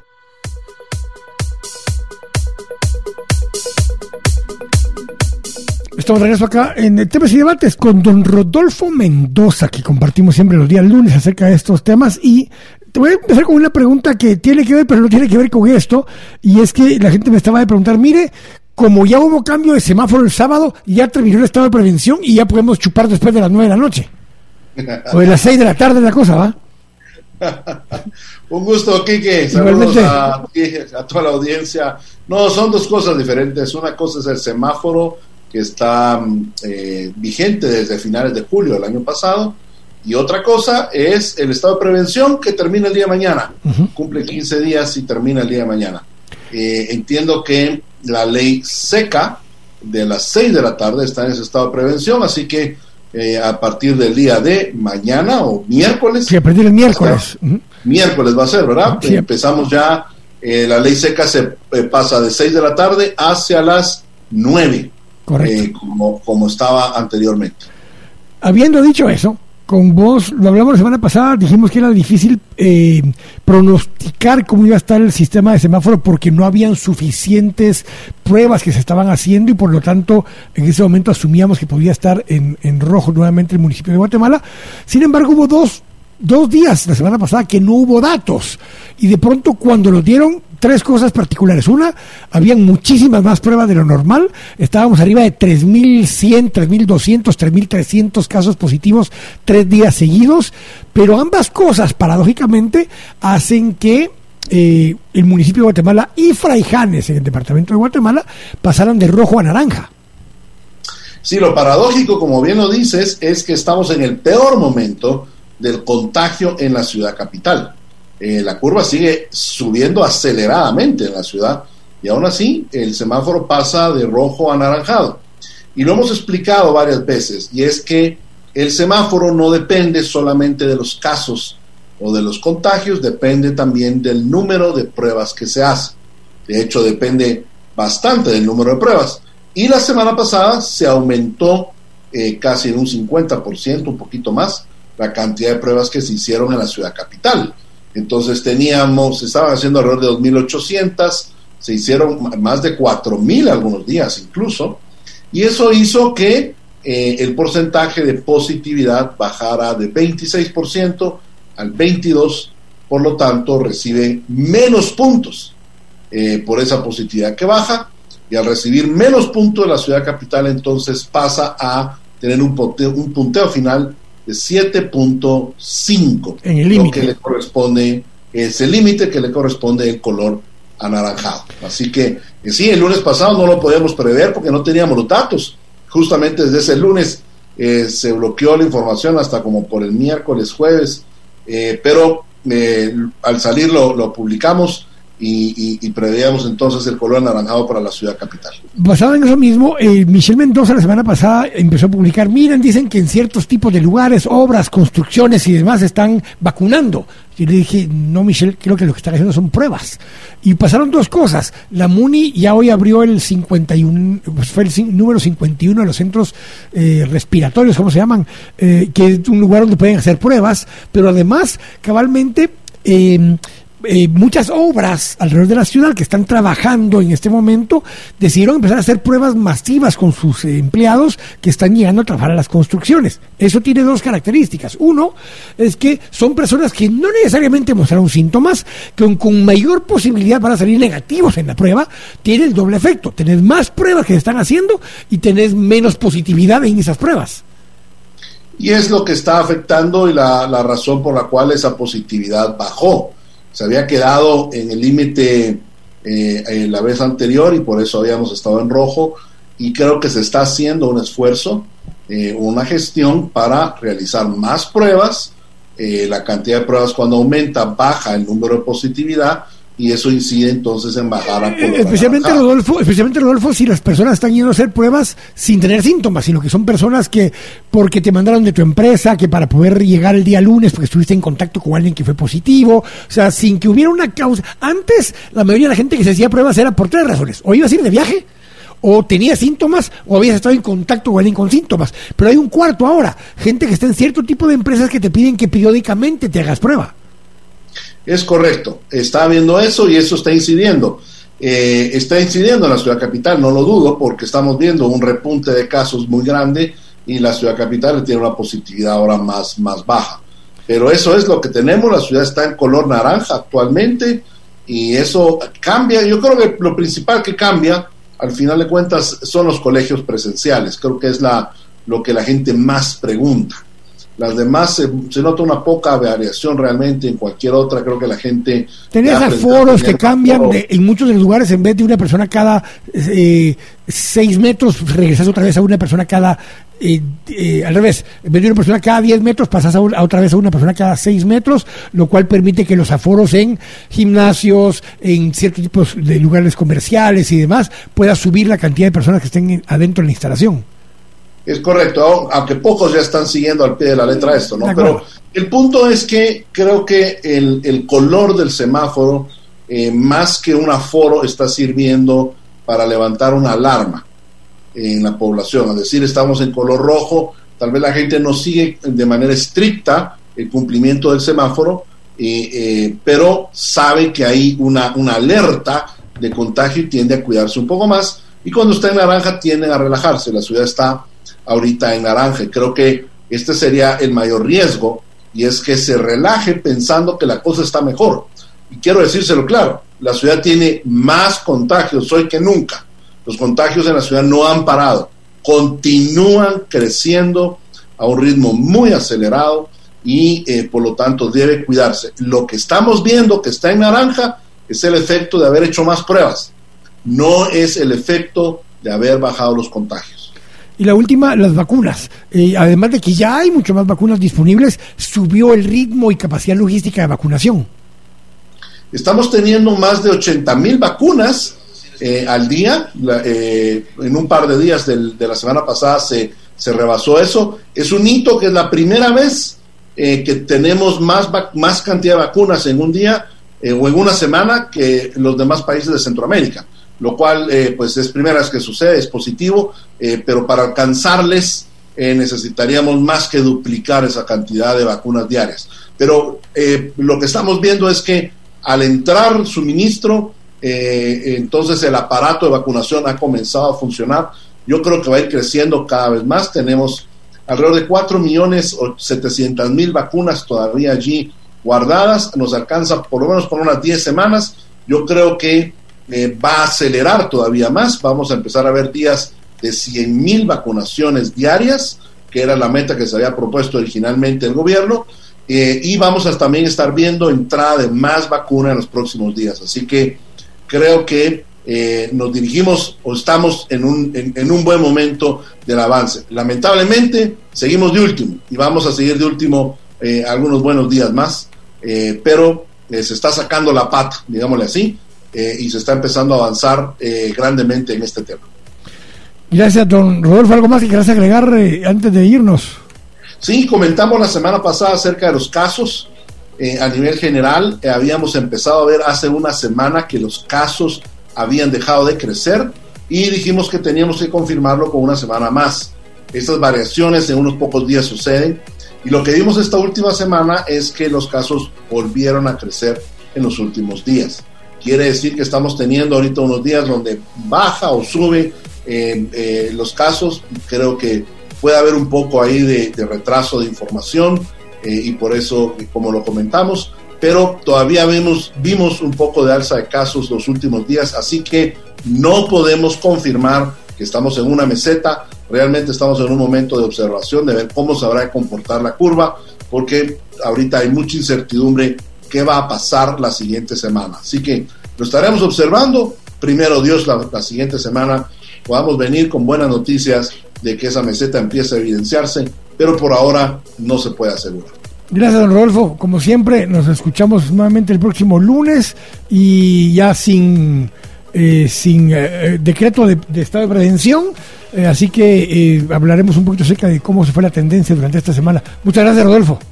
Nos vemos, un gran gusto. Igualmente. Hasta llegamos el día de hoy. Les agradezco muchísimo su audiencia. Mañana, Harris Whitbeck, El oficio de narrar sin miedo. Y Carlos Mendoza, Muertes excedentes y violencia homicida. Estamos acá en temas y debates y como siempre les recuerdo que toda la gloria y toda la honra son siempre para Jesús nuestro Señor. Dios los bendiga.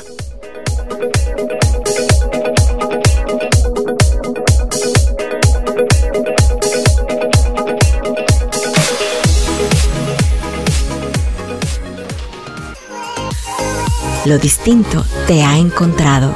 Esto es Infinita Podcast. Encuentra nuevos episodios cada semana.